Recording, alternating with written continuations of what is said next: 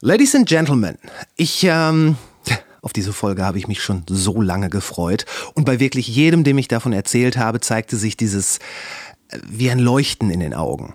Vielleicht kenne ich aber auch einfach nur eine Menge komische Leute. Egal jetzt. Ich bin nach Holland in eine kleine Stadt näher Amsterdam gefahren, um mich mit einem der, wenn nicht sogar dem größten Experten für eiszeitliche Säugetiere zu treffen. Heute geht's um Mammuts. Und ich möchte wetten, viele haben jetzt ein Bild vor Augen, wie sich ein gewaltiges Wollhaarmammut mit gesenktem Haupt durch einen Schneesturm in den vereisten Bergen kämpft. Und wenn dem so ist, dann ist das nicht wirklich korrekt. Aber darüber sprechen wir. Und auch, warum zum Beispiel der Säbelzahntiger eigentlich eine Säbelzahnkatze ist, warum die Idee des Klonens dieser Tiere eine wirklich, wirklich schlechte Idee ist. Wir sprechen über die Megafauna der kalten Tiefebene zwischen England und dem Kontinent und warum es zur Zeit der ägyptischen Pharaonen noch lebende Mammuts auf der Welt gab. Ladies and Gentlemen, der großartige Dick Mole.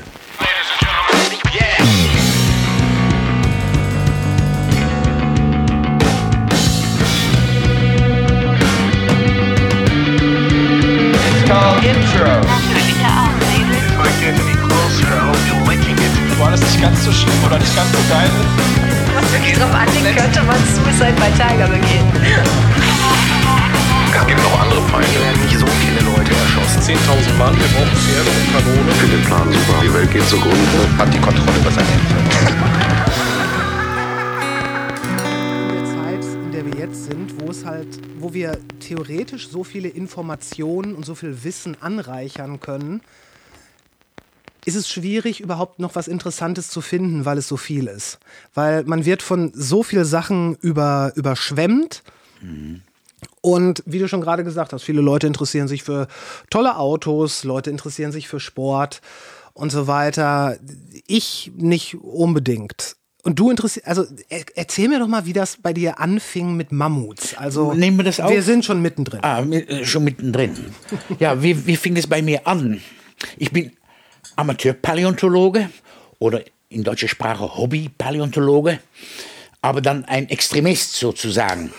Weil ich habe damals, ich bin aufgewachsen an der deutsch-niederländischen Grenze in Winterswijk in der Nähe von Bocholt.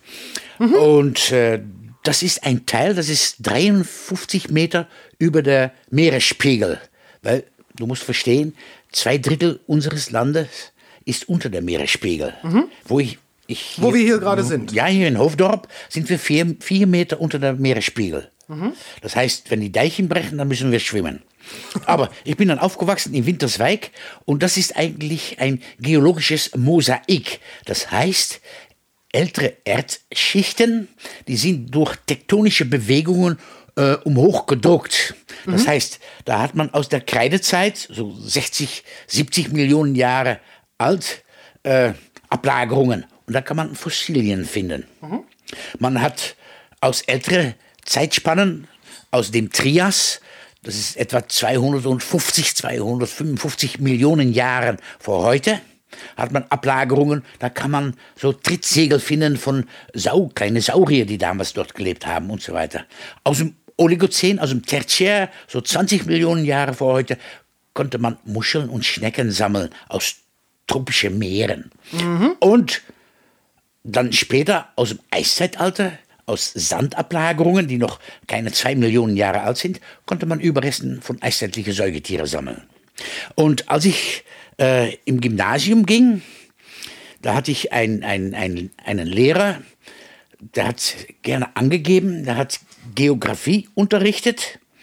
Und das geht natürlich über die, das Entstehen der Erde. Wie ist der äh, Erde entstanden? Über Geologie, über Fossilien. Und er erzählte dann, ja, ich bin Fossiliensammler. Und hier kurz über der Grenze in einem Ort namens Wühlen und auch bei Altstädte, da kann man Kreidefossilien sammeln. Seeigel aus der Kreidezeit, 66 Millionen Jahre alt. Und aus dem Albion, etwas älter, aus Tonschichten in Altstädte, Ammoniten.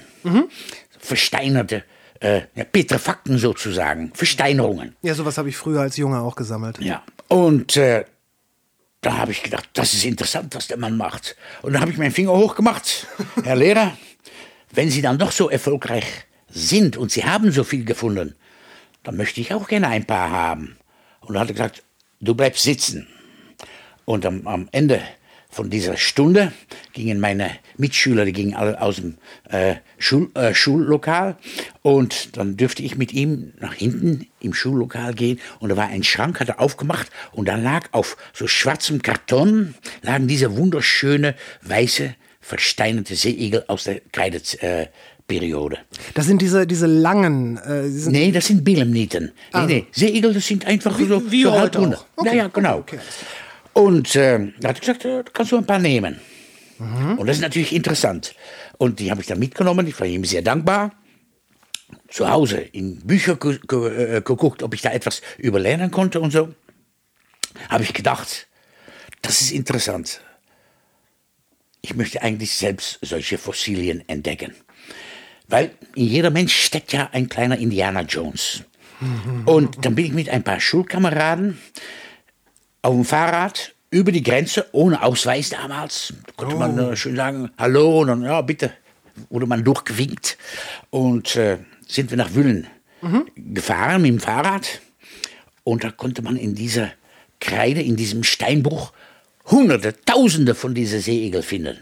Und ich war sehr erfolgreich. Da habe ich die äh, Taschen, die am Fahrrad äh, waren, die habe ich ganz voll gemacht und damit nach Hause gegangen. Und dann habe ich angefangen, Fossilien zu sammeln. ja.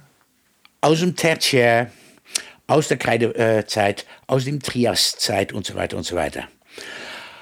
Und was ich dann am liebsten hätte, das waren eigentlich Überresten von eiszeitlichen Säugetieren, von Mammuts.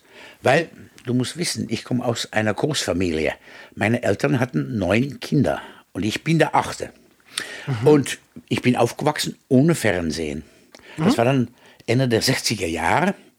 Und meine Mutter ging jede Woche zum Bibliothek und da wurde so ein großer Stapel, so von 50, 60 Zentimeter von Büchern mit nach Hause genommen. Und all meine Brüder und alle meine Geschwister, die haben in diese Bücher gelesen und so.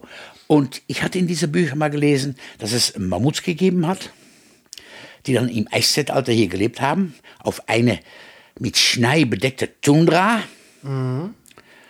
und wohl vier, fünf, sechs Meter Schulterhöhe erreichen konnte. Und da habe ich gedacht, das wäre interessant. Ich bin fasziniert von diesen Großsäugetiere, da möchte ich gerne was von finden. Und dann, das war Ende 1968, da gab es äh, ein, ein, ein, eine, Zeitung, die wurde dann noch abends äh, äh, gebracht, nicht morgens wie heutzutage, aber abends. Und auf der Vorderseite von dieser Zeitung, der Grafschapbode ist dieser Zeitung, ich glaube, die existiert überhaupt nicht mehr, da stand ein Foto, das in der Nähe von Arnheim, da wurde bei Baggerarbeiten wurde Überresten von Mammutknochen gefunden. Und die wurden aufbewahrt von einem Herrn Schmenk, der Hauptlehrer von der Schule, der Grundschule in Giesbeek, nördlich von Arnheim. Oh, ich habe mich das angesehen, habe gedacht, das ist doch interessant. Weil bei mir in der Umgebung hatte ich noch nie einen Mammutknochen gefunden. Und dann bin ich am nächsten Tag, bin ich mit öffentlichen Verkehrsmitteln, das waren nur 60 Kilometer, aber das hat drei, vier Stunden gedauert, bevor ich da war, bin ich in dieses kleine, kleine Ort gekommen, Giesbeek, und da habe ich die Hauptschule gesucht. Und damals, ich wusste überhaupt nicht, wo dieser Herr Schmenk wohnte, aber der Hauptlehrer von der Schule wohnte äh, normalerweise immer neben der, der, der Schule. Okay. Und ich habe dann die Schule gefunden, einen kleinen, ganz kleinen Ort, habe die Schule gefunden und habe ich dann am Haus daneben habe ich ange- geklingelt. Und dann kam ein Herr an der Tür und sagte, ja, was möchten Sie? Und dann habe ich gesagt, ja, ich habe in der Zeitung das das. Ja, dann bist du richtig. Ich bin Herr Schmeck und die Knochen kannst du gerne ansehen. Und dann hat er mich mitgenommen, hat er mir die Knochen, die waren dann noch nass, gezeigt. Und er hatte wohl gemerkt, dass ich sofort verliebt war in diese Knochen. Und hat gesagt, du kannst gerne eins mitnehmen. Und das war Was? dann, das war mein erster Mammutknochen. Das habe ich noch immer hier oben liegen. Sind, sind Mammutknochen eigentlich auch, die sind, oder sind die schon noch versteinert oder noch nicht? Äh, noch nicht richtig versteinert. Das heißt, wir müssen dann erst feststellen, über welches Mammut sprechen wir. Weil die Mammutevolution, die ist die dauert etwa 5 Millionen Jahre. Mammuts, das sind Elefanten, die auf dem afrikanischen Kontinent entstanden sind Ja. und von uns Mammuts genannt werden.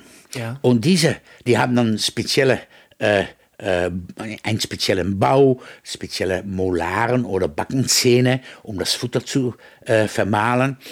Und die ersten Mammuts, die dann vor 5,2 Millionen Jahren entstanden sind in der Nähe von Langebahnweg im südlichen Teil von Südafrika, das sind die ersten.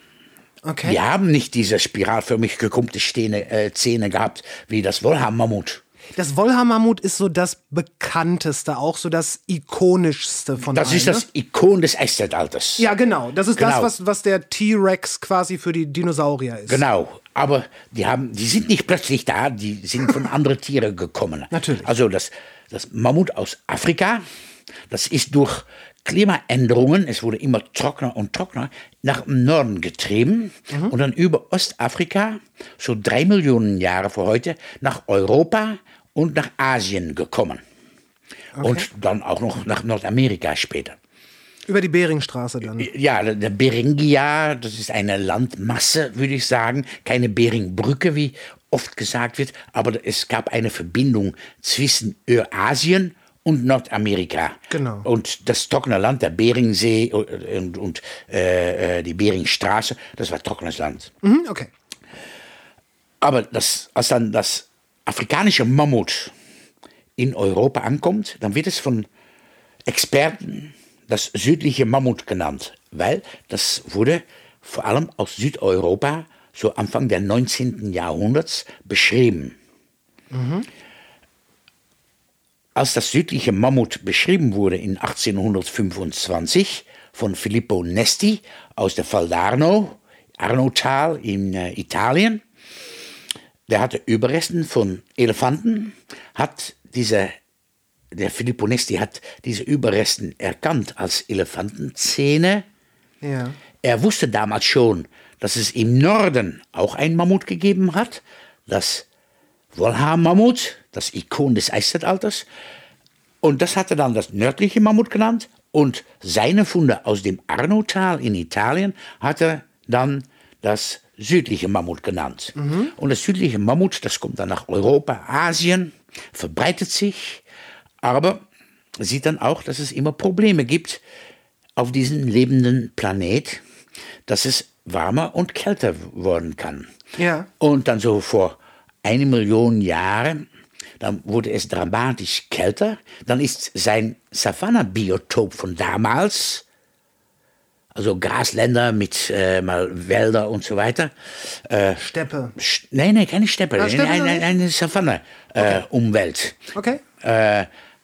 Und dieses südliche Mammut, das hat immer Laub gefressen. Das ist ein Laubfresser. Okay. Ein Browser sozusagen.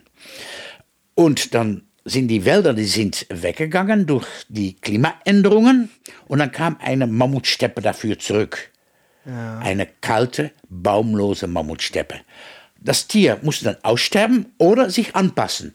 Und das südliche Mammut mit einer Schulterhöhe von etwa vier Meter war sehr erfolgreich. Er hat die Möglichkeiten gehabt, sich anzupassen. Das Gebiss wurde äh, mehr avanciert und er wurde etwas kleiner Ja. und hat dann sehr viel, hat sich äh, ernährt mit Gräser von der Gräser und Mammutsteppe. Bü- Büsche vielleicht noch. Ja, vor, allem, vor allem Gräser. Okay. Und äh, das heißt, er ist dann evoluiert von einem Browser nach einem Gräser. Und diese Gräser hat sich immer weiterentwickelt, bis das Ikon des Eiszeitalters, das Wollhaar-Mammut, so rund um die 300.000 Jahre vor heute. Weil vom südlichen Mammut als Browser gibt es eine Zwischenform, das Steppe-Mammut, das dann so 300.000 Jahre vor heute äh, evoluiert ist in das Wollhaar-Mammut.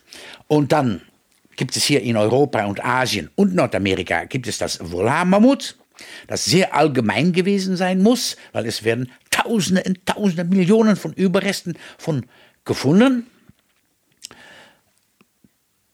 Dann kommen wir zu Ende des Eiszeitalters, so vor 12.000 Jahren vor heute. Dann wird es neu warm, dann kommt wieder ein Interglazial, das Holozän, das ist die heutige Zeit. Genau. Und dann schmelzt das Eis, das eh auf der nördlichen äh, Hemisphäre gelagert ist, als Landeis, das schmelzt ab.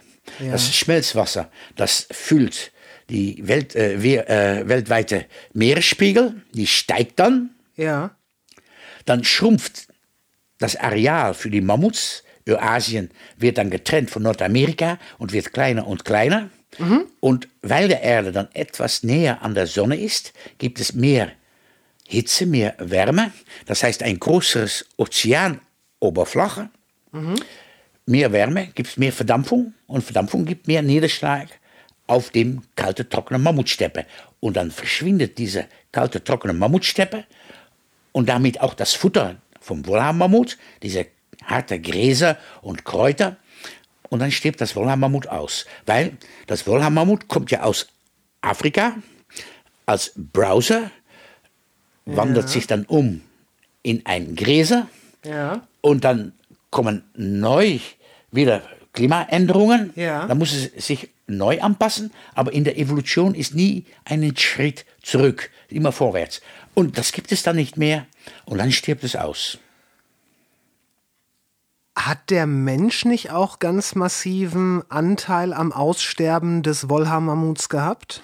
Nee, äh, das Aussterben ist natürlich äh, eine Diskussion, die es seit langem gibt. Äh, einmal ist es, sind es die Klimaänderungen, dann sind es der Überbejagung von Menschen. Aber ich glaube, es ist ein, ein, ein äh, äh, Zusammengehen von verschiedenen äh, Faktoren. Einmal Klimaänderung. Klimaänderung, dann dann, dann verschwindet die Umwelt und dann kommt etwas Neues für zurück. Und dann müssen die Tiere, die dort leben, müssen sich anpassen. Und wenn die dann nicht die Möglichkeit haben, sich anzupassen, dann sterben die aus. Klar, das ist ja der Lauf der Dinge. so. Ja, aber am Ende des Eiszeitalters hat es natürlich auch schon viele Menschen gegeben. Ja. Und die haben natürlich Fleisch, äh, Fleisch benutzt. Ja. Aber die Menschen waren sehr intelligent und um Mammuts zu bejagen, da muss man doch schon etwas Erfahrung haben. Weil man muss wissen von Mammuts, es sind ausgestorbene Elefanten, äh, die leben in Herden, das heißt, eine Herde, manchmal geleitet von einem Matriarch, das ist ein- ein Muttertier, Tanten sind dabei und dann kleine Kinder und so weiter und so weiter. Die Bullen, die sind isoliert. Die sind fast immer in, alleine oder vielleicht Wirklich? zwei, drei zusammen, wie die heutigen Elefanten das auch haben. Okay. Aber wenn dann gepaart werden muss für die Fortpflanzung, dann werden die erst wieder akzeptiert, aber dann sofort danach gehen die auch wieder weg. um eine erfahrene Bulle zu jagen, das ist nicht einfach. Aber es hat Tausende und Tausende von diesen Tieren gegeben. Also ich glaube nicht, dass der Mensch das Aussterben des Wollhaar-Mammuts verursacht hat. Aber es hat dazu beigetragen. Also es war ein, ein weiterer Faktor. Ja, äh, es, es, äh, es ist ja so, dass es hat diese Tiere für längere Zeit gegeben, dann kommt der Mensch, da hat vielleicht mal eins genommen, aber es gibt andere Tiere, die man viel einfacher bejagen kann. Wildpferde, Steppenbisonden. Ja. Ja, ich meine, es, es steht mir eigentlich nicht zu, mit einem Experten darüber zu diskutieren. Nur der Mensch hat ja eine sehr, ja, eigentlich erschreckende Bilanz, was die Megafauna, die ihn umgeben hat, um, äh, angeht.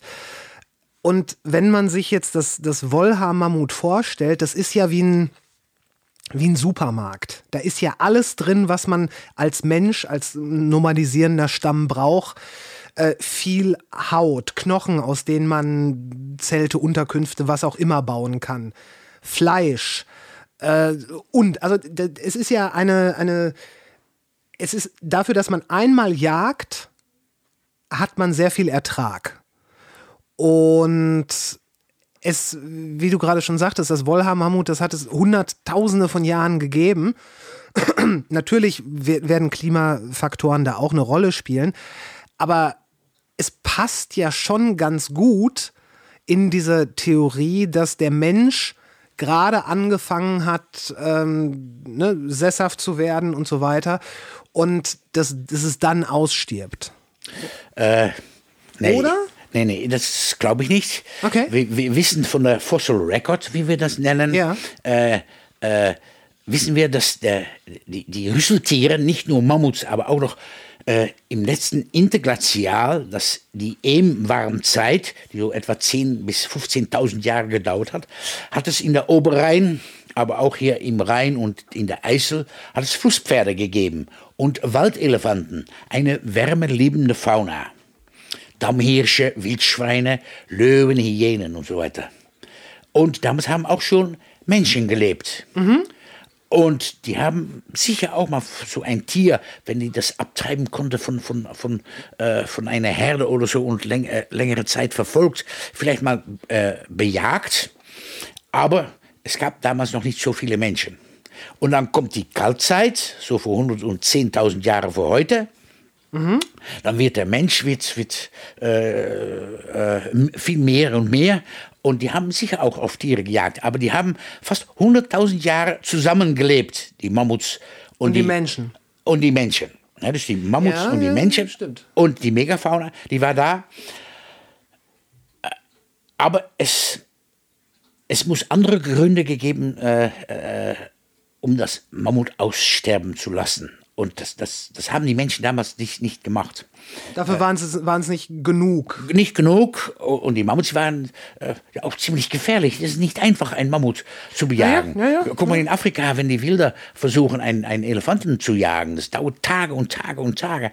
Äh, heutzutage gibt es natürlich nicht mehr so viele Elefanten, aber Und bessere Waffen heutzutage. ja, aber wie die wirklich die Wilder das vor 100 Jahren gemacht haben, das war natürlich äh, noch der richtige Jagd. Ne? Mit Pfeil und Bogen buchstäblich. Genau. Und Speeren. Ja.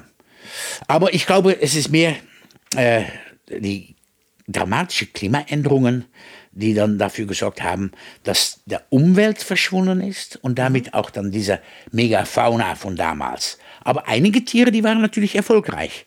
So wie zum Beispiel die Rentieren, die hier gelebt haben. Moschusochsen, die hier gelebt haben. Die sind nach dem Norden gezogen. Die sind von der Mammutsteppe in der Tundra übergegangen und die haben den Kunst verstanden, diese Tundra-Vegetation als Futter zu verbrauchen. Aber für, für Tieren wie die Steppebisonten, Pferden und so weiter ist der Tundra-Nahrung nicht äh, genügend. Das heißt, äh, Gräser, die von Steppenbisonten, von Pferden, von Mammuts äh, äh, befressen worden, äh, die wachsen sehr schnell wieder an. Ja, klar. Aber die Tundra-Vegetation, das dauert Jahre und Jahre, bevor die wieder sich äh, erneut haben. Und also nicht geeignet für eine Begrasung. Aber von Muschelsochsen und von Rentieren können die das vertragen. Weil die so weit wandern. Ja, die haben sich angepasst und die, nehmen, äh, die sind natürlich äh, spezialisiert auf bestimmte Teile von dieser Tundra-Vegetation als Nahrung zu verwenden. Die können ja nicht einfach alles nehmen. Aber das ist natürlich sehr interessant. Jetzt gehen wir aber sehr, sehr schnell. Aber als ich damals im Winterswijk als Schüler dann meinen ersten Mammutknochen hatte, Ja. dann habe ich darüber nachgedacht und habe ich gedacht, das ist interessant, ich habe jetzt einen Mammutknochen und da kamen noch ein, ein paar dazu und dann habe ich die Literatur studiert und dann habe ich gedacht, wie ist das möglich, dass ich immer diese Landschaftsrekonstruktionen sehe, dass es eine Schneelandschaft gibt und da laufen dann diese großen Rüsseltiere, diese Mammuts, diese ausgestorbene Elefantenhund.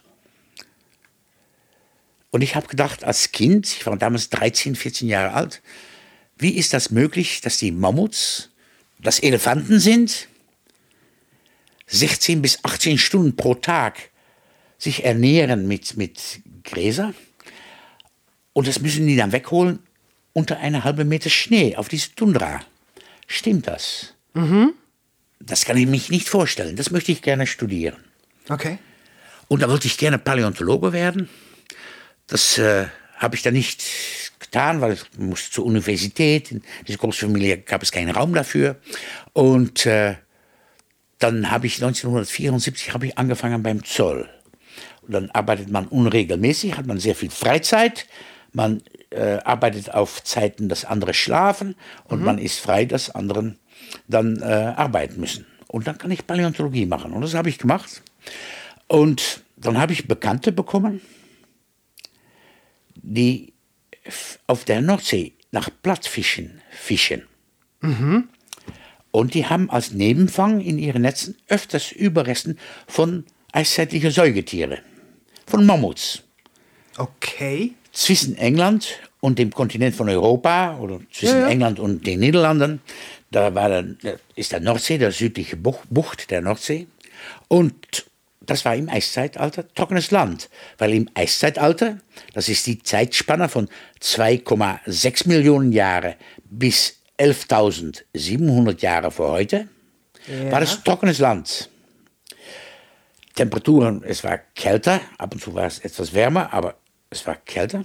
Und in dieser Zeitspanne von 2,6 bis 11.700 Jahre vor heute, das Pleistozän oder das Eiszeitalter, war, waren die britischen Inseln mit dem Kontinent von Europa verbunden. Aber man konnte quasi rüberlaufen. Ja, sicher, man musste nur aufpassen. Es gab Säbelzahntiger, Löwen und so weiter dort. Gut. Aber in dieser Tiefebene zwischen England und den Niederlanden, da hat der Rhein sein Delta gehabt, auch der Maas. Die haben immer Sediment aus dem Hinterland dorthin gebracht. Und das war ein Teil von dieser kalten, trockenen Mammutsteppe. Die kalte, trockene Mammutsteppe startet in England im Westen über der trockenen Nordsee, Holland, Deutschland, Polen, Weißrussland, Russland, über Beringia, über der Beringsee Ja, und ja. der Beringstraße nach Alaska und Yukon in Kanada. Und Das war alles, entschuldige bitte, das war alles die Mammutsteppe? Das war Mammut Country? das war ein Mammut-Country sozusagen. Das ist, die, das ist ein Drittel der Welt. Ja, ja, ja, ja, ja. Und es war eine kalte, trockene, baumlose Mammutsteppe. Jesus. Ja. Und weil der Meeresspiegel war damals 100 Meter niedriger als heutzutage. Und in, in dieser Zeitspanne, sagen wir zwischen 300.000 und, und äh, 20.000 Jahre vor heute, Ja. muss es hier ein Paradies gewesen sein. Und vor allem dann diese Tiefebene zwischen den britischen Inseln und dem Kontinent von Europa, kalte, trockene Mammutsteppe, flechtende Fluss, Flüsse, Ja. Delta vom, vom Rhein, da hat, hat es große Herden von Steppenbisonten gegeben, Rinder mit einer Schulterhöhe von 2,40 Meter, fast so groß wie ein Mammut. Es hat Wollhaarmammuts gegeben, es hat Wollhaarnashörner gegeben, Riesenhirsche, Löwen, Hyänen und so weiter. Und da sind natürlich sehr viele Tiere, sind da auch verstorben. Natürlich. Aber Und- haben ja auch viele oh, gelebt. Ja, genau, über so eine Zeitspanne von 300.000 Jahren. Ne?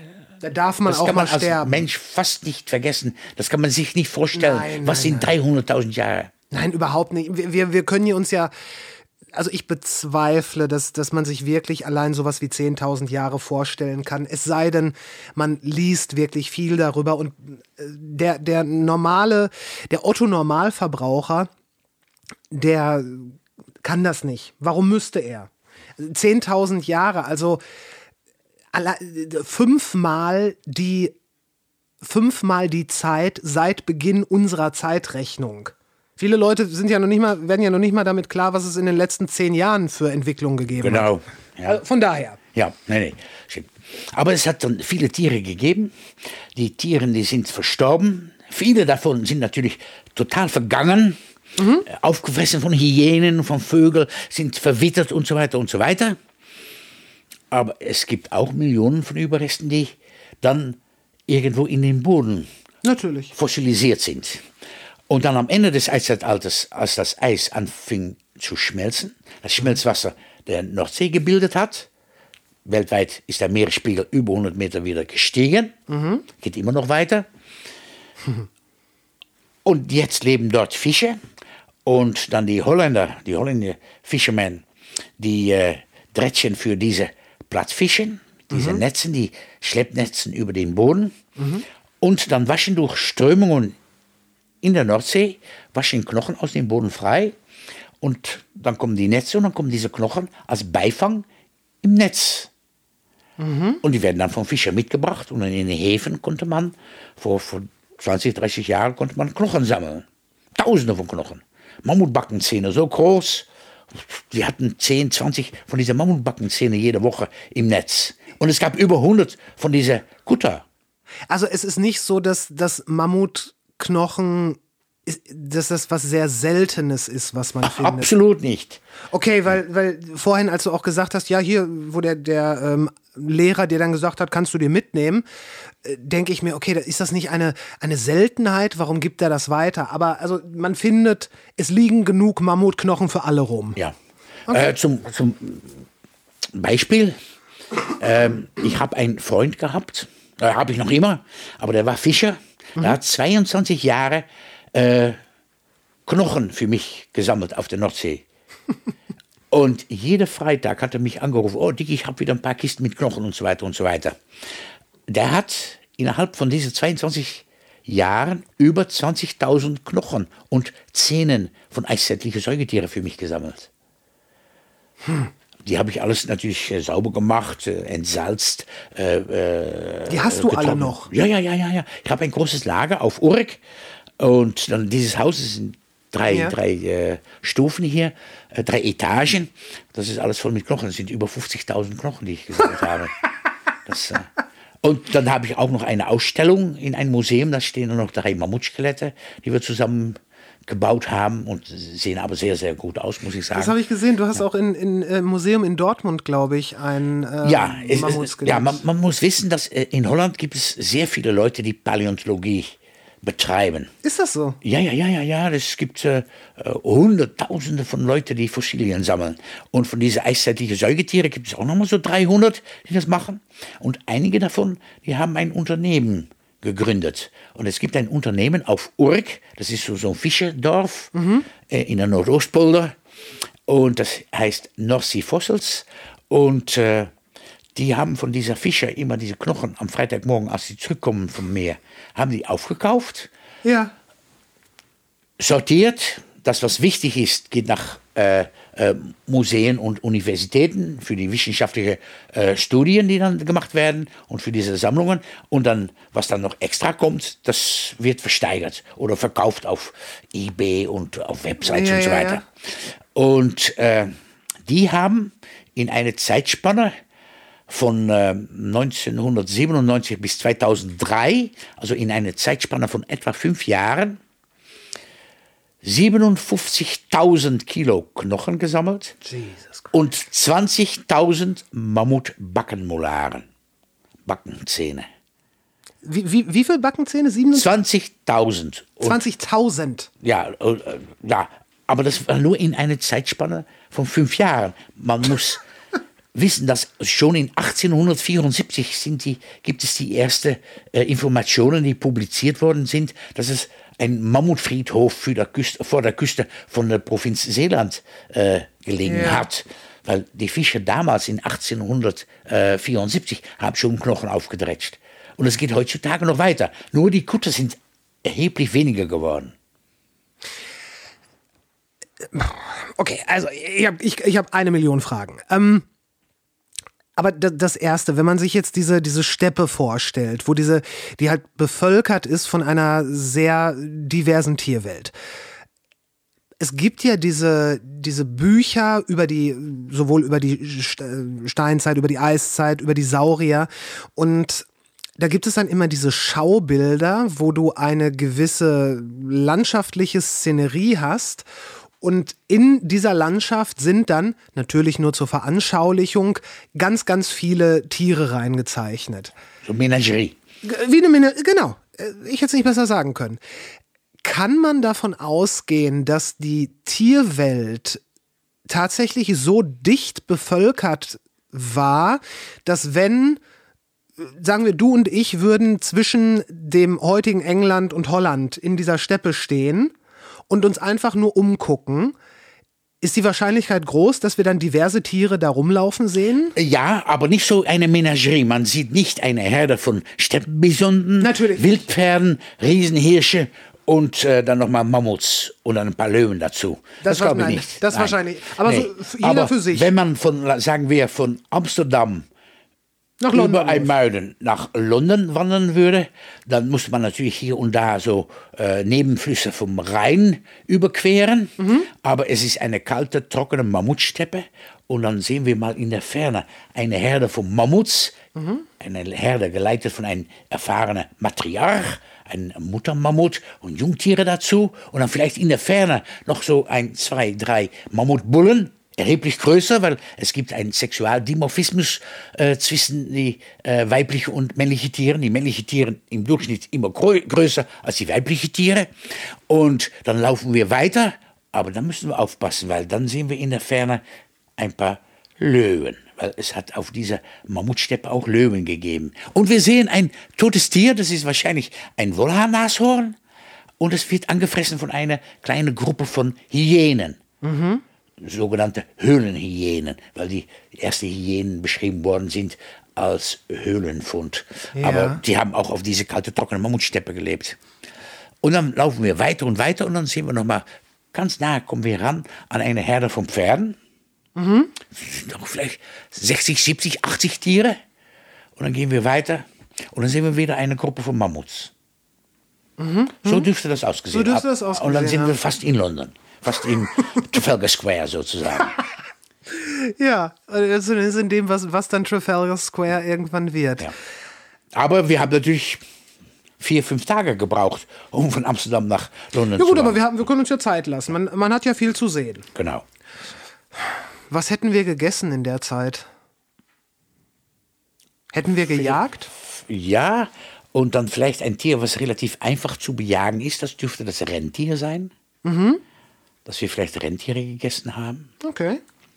Und vielleicht nochmal Früchte, dass wir so äh, an der Ufer, Uferbewachsung so, so Sträucher gegeben hat.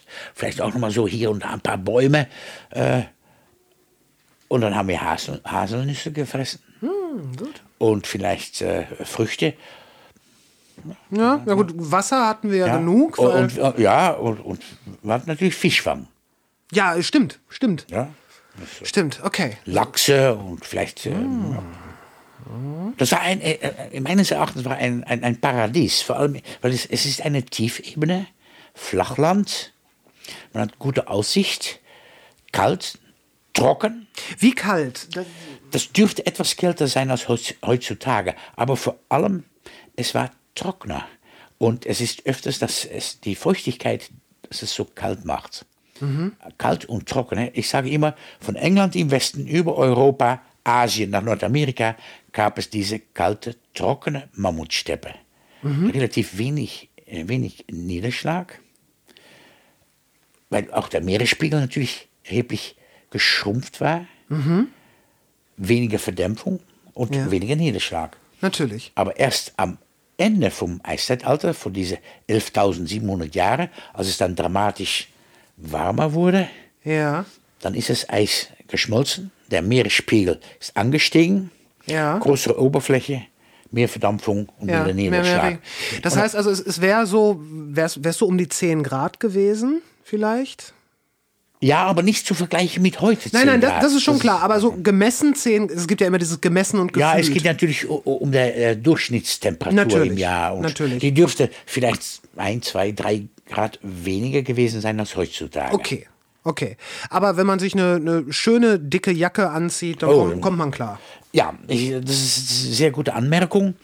Äh, öfters versuche ich es zu erklären, dass was, was es hier gegeben hat in dieser Tiefebene zwischen England und den Niederlanden, das war eine kalte Serengeti. Eine Serengeti, wo man die Winterjacke anziehen musste. Weil es gab Elefanten, Mammuts. In Serengeti gibt es Elefanten. Hier gibt es die Steppenbisonten, da gibt es diese Kafferbüffel. Und so weiter und so weiter. Und so kann man sehen, dass die kalte, trockene Mammutsteppe bewohnt war von einer Megafauna, die zu vergleichen ist mit einer wärmeliebenden Megafauna auf der Serengeti. Okay. Du sagst es 11.700 Jahre, da war die Eiszeit zu Ende. Richtig. Ich bin, ich bin, du hast bestimmt schon mal von diesem, von dieser Theorie des Younger Dryas Impact Ja, ja, ja, ja, ja, ja, ja, ja, ja. Dass ein, ähm, dass ein Komet die Erde getroffen hat, Und dass es in kurzer Zeit erheblich warmer wurde. genau, weil es diesen, diesen Meltwater Pulse gegeben hat. Genau. Ähm, das ist, wenn ich das richtig verstehe, eine umstrittene Theorie, weil es, ja, im Moment zeigt wohl mehr davon weg als dahin. Äh, wa- Was hältst du davon? Ich kann nur gucken nach der Fossil Record. Du musst verstehen, Chris, dass erstmals haben wir diese Nebenfanger von der Fischfang, diese Mammutfauna, große Knochen und so weiter. Ja. Aber wir haben noch etwas anderes, was ein Phänomen ist in den Niederlanden. Und das heißt, unser Land ist immer zu klein. Wie meinst du Und das? wir verstehen es, um Sand, um Sedimente von der Nordseeboden zu fördern Ja. und neues Land zu bauen an der Küste. Zum Beispiel der Maasvlakte, der Hafenausbreitung von Rotterdam, wurde zweimal gemacht. Okay. Für die Ausbreitung Maasvlakte 2 haben wir 240 Millionen Kubikmeter Sediment vor der Küste von den Niederlanden gefördert und neues Land gemacht. Das heißt, angebaut quasi. angebaut, ja, ja. Ja.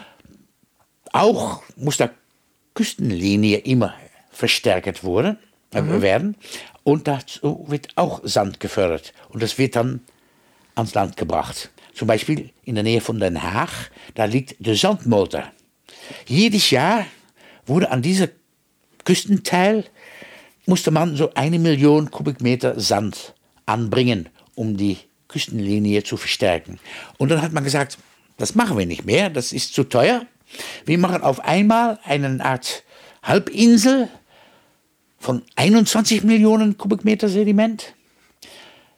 Und dann soll das Meer das selbst abbauen. Ein Teil, 30 Prozent davon, von diesem Sand soll nach dem Süden gehen und 70 Prozent nach dem Norden Okay. der Sandmotor. Also Ja, ja, macht es von selbst. Und diese Sedimente, die man gefördert hat, das sind Sedimente, die vom Rhein und vom Maas im Eiszeitalter abgelagert worden sind. Das heißt, der Urrhein und der Urmaas haben das Land von dieser kalte, trockene Mammutsteppe, wir nennen das heutzutage Doggerland, Doggerland, okay. durchschnitten. Ja. Da kamen Tiere, die haben Wasser vom Urrhein und vom Urmaß getrunken, sind Tiere gestorben und manche davon sind im Wasser geraten und ertrunken und abgelagert und fossilisiert. Und in diesem Sand, die, das wir fördern, um unsere Küstenlinie zu äh, verstärken und unser Land auszubreiten, anzubauen, das enthält natürlich Überresten von diesen eiszeitlichen Säugetiere. Aber man geht bis zu 30, 35 Meter Tiefe, wird Sand abgebaut. Der Nordsee ist dort nur so 13 Meter Tiefe. Okay. Und dann geht man von 13 Meter bis zu 30 Meter Tiefe. Ja. Die obere Schicht, das ist die Schicht von 11.700 Jahre vor heute bis gestern. Okay. ja. Und unter diese Grenze von 11.700 Jahren, das sind die Ablagerungen aus der Weichseleiszeit mit diesen Sedimenten von Urrhein und Urmaß, ja. das sie aus Deutschland, aus Belgien hier hingebracht haben. Okay, verstehe. Und da drin sind dann die Überresten von dieser Mammutfauna. Ja. Aber ab und zu auch etwas ältere Funde, weil der Rhein, der wühlt ja alles aus dem Hinterland um und bei Hochwasser wird das fortgetragen und wird dann in diese Jungpleistozäne Ablagerungen abgesetzt, sedimentiert. Ja. Das heißt, wenn wir jetzt zur Küste gehen würden, dann finden wir, wo das, das Sand wurde dann gefördert, von, von gestern bis 11.700 und aus dem Pleistozän, dann finden wir eine Mischung am Strand von Überresten von der Schiffskoch, von der Carbonaden und so weiter, was sie über Bord geworfen haben, bis, in zum, bis zum Pleistozän.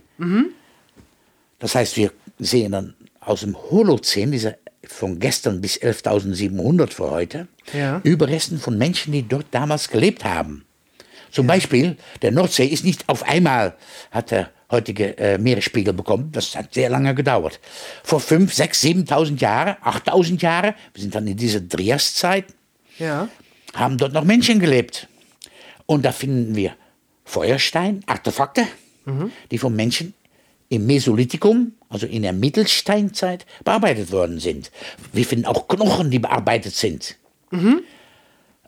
Aber wir finden auch gleichzeitig im selben Quadratmeter finden wir nicht nur diese Steinartefakte von, sagen wir, 8000 Jahre alt, wir finden menschliche Überresten von 9000 Jahre alt, wir finden aber auch Überresten von Mammuts. Okay. Aber die Mammuts sind viel älter. Ja, oh, ja, Ja, ja. Sie sind durcheinander, sind sie durcheinander gewesen? Ja, das, was aufgedretscht ist, Ja, das, natürlich, das klar. kommt natürlich, wird gemischt und kommt ans Land. Ja. Und jetzt verstehen wir da Kunst, weil es gibt hunderte von Leuten, die auf dem Strand, auch jetzt, as we speak, dort Fossilien suchen und die finden Überresten von Menschen aus dem Holozän, Mhm. also diese Trias-Zeiten, die finden äh, äh, Fossilien aus dem äh, Weißeleiszeit, äh, Wollhaarmammut, Wollhaar-Nashorn, Höhlenhyäne, finden aber auch Überresten von Flusspferden aus dem letzten Interglazial von 120.000 Jahren vor heute. Ja, okay. Also eine Mischung. Und jetzt müssen wir auf Basis der Morphologie, so wie die Knochen aussehen, können wir dann bestimmen, das ist von einem Mammut, das ist von einem Flusspferd und das ist von einem Menschen. Und das ist eigentlich, was ich mache. Jeden Ja. Tag versuche ich, äh, Knochen zu bestimmen, die von anderen Leuten äh, gefunden worden sind. Die schicken mir Bilder und so weiter. Und da kommen immer Neuigkeiten zum Vorschein. Und jeden Tag werden Knochen gefunden auf dem Strand. Also. Deine, deine Arbeit ist also nie zu Ende. Nee, nee, nee, nee, weil es kommen immer Sachen dazu und immer muss man äh, versuchen zu beargumentieren, warum ist das ein Knochen von einem Mammut und nicht von einem Flusspferd oder ein, ein, ein Wollhaarnashorn. Ja. Und auf Basis der Morphologie kann man das, deswegen habe ich auch so viele Bücher und so weiter, wo alles in abgebildet ist, dass man die Bestimmungen machen kann. Aber vor allem sind es natürlich die Vergleiche, weil, weil ein Paläontologe macht nichts anderes als immer vergleichen und vergleichen. Ich habe einen Knochen, hat eine bestimmte Form, dann kann ich sehen, ist es ein Oberschenkelknochen oder ein Oberarmknochen. Ja. Das ist der Bau.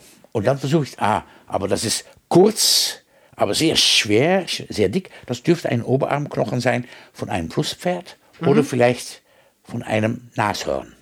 Und die muss man dann tatsächlich vergleichen, so Physik vergleichen, mit einem Skelett in Museums, Museumbestände.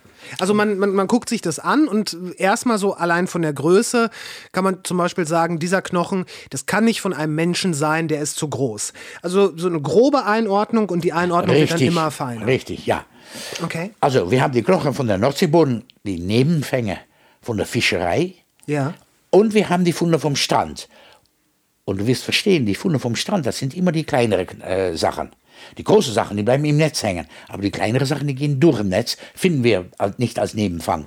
Ja. Das heißt, dass von der Nordseeboden aufgedretscht vom, vom, vom Fischer und die Funde vom Strand, das zusammen gibt uns ein komplettes Bild. Das heißt, wir haben nicht nur Überresten von äh, Großsäugetiere, aber auch von den Kleinsäugetiere haben wir Überresten. Von Otter, von Biber, aber auch von Vögel, aber auch von Mäuse, von Lemmingen und so weiter. Zähne, die kann man kaum sehen. Es gibt Leute, die gehen auf den Knien am Strand und suchen dann die, diese ganz kleinen Zähne und finden das. Natürlich. Ka- Kann man sagen, dass dadurch, dass viele Leute da suchen und das auch sehr akribisch tun und auch schon seit langer Zeit tun und generell erscheint es ja, dass das da buchstäblich ein Auffangbecken für diese Überreste ist, ist es noch wahrscheinlich, dass dann eine neue Art entdeckt wird? Oder, also auf der einen Seite denke ich mir, viele Leute suchen, dann ist es wahrscheinlich, dass etwas Neues entdeckt wird. Auf der anderen Seite machen die das auch schon so lange, die ganzen kleinen Indiana Joneses, die da äh, im, im Sand nach Zähnen suchen, dass wenn es noch etwas weiteres gegeben hätte, hätte man es wahrscheinlich schon gefunden. Nee, Nee? Es kommt immer noch etwas Neues dazu. Okay.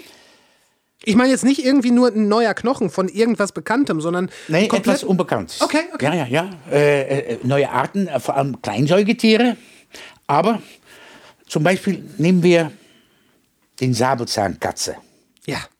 Der, der wird fälschlicherweise Säbelzahntiger genannt. Eigentlich ist es kein Tiger, Es ist oder? überhaupt kein Tiger, es ist eine Katze. Eine Wildkatze sozusagen. Und diese Säbelzahnkatzen, da hat es mehrere Spezien von gegeben. Aber die waren vor allem sehr erfolgreich in Europa und Asien, das Eurasien genannt wird von Paläontologen. Waren sehr erfolgreich. Und natürlich Nordamerika. Rancho La Brea in Los Angeles, diese äh, äh, äh, Gruben da, wo, die, dieses Tier abgelagert ist, da wird ja über Riesenmengen von äh, Säbelzahnkatzen gefunden. Aber in Europa und Asien waren die Säbelzahnkatzen sehr erfolgreich im Frühpleistozän. In Deutschland gibt es wunderschöne Fundstellen, wo, wo es Überresten von diesen Säbelzahnkatzen gegeben hat. Und aus Holland gab es auch ein paar Funde. Ja. Und diese Funde, die waren aus dem Frühpleistozän. Und dann im Jahr 2000 wird eine Kiste mit Knochen an Land gebracht von Fischer aus Urk. Und darin ist ein Unterkiefer von einem Säbelzahnkatze. Anhand von der Morphologie sieht man sofort, das ist keine Löwe, das ist auch keine Hyäne, das ist auch nicht was für Raubtier auch, das ist von einer Säbelzahnkatze. Die haben so eine spezielle Morphologie, Form, die kann man als Experte sofort erkennen. Und die älteren Funde aus dem Frühpleistozän von Säbelzahnkatzen, die sind alle richtig versteinert. Wenn man da drauf tickt, dann machen die auch wirklich so einen hohen Klang. Ja, aufgrund der hohen Dichte vom Stein. Genau. Und dieser Fund aber, dieser Unterkiefer, der war überhaupt nicht versteinert. Ha, da, also war er jünger. Richtig, du, du bist ein sehr guter Lehrling. sehr gut, das freut mich. Dann brauche ich das nicht alles zu erklären. Und dann haben wir das bestimmt, dann haben wir sofort erkan- erkannt, das ist etwas Besonderes. Dann haben wir natürlich Experten aus England äh, und auch in Deutschland haben wir das gezeigt. Und die sagen, oh, das ist interessant, was ihr da habt, das ist ganz was Besonderes. Dann haben wir das Radiokarbon datieren lassen. Und dann stellte sich heraus, dass dieser Unterkiefer, das haben wir fünfmal gemacht, etwa um 28.000 Jahre vor heute hier noch gelebt hat. Also ein Teil von dieser Mammutfauna. Ja, genau.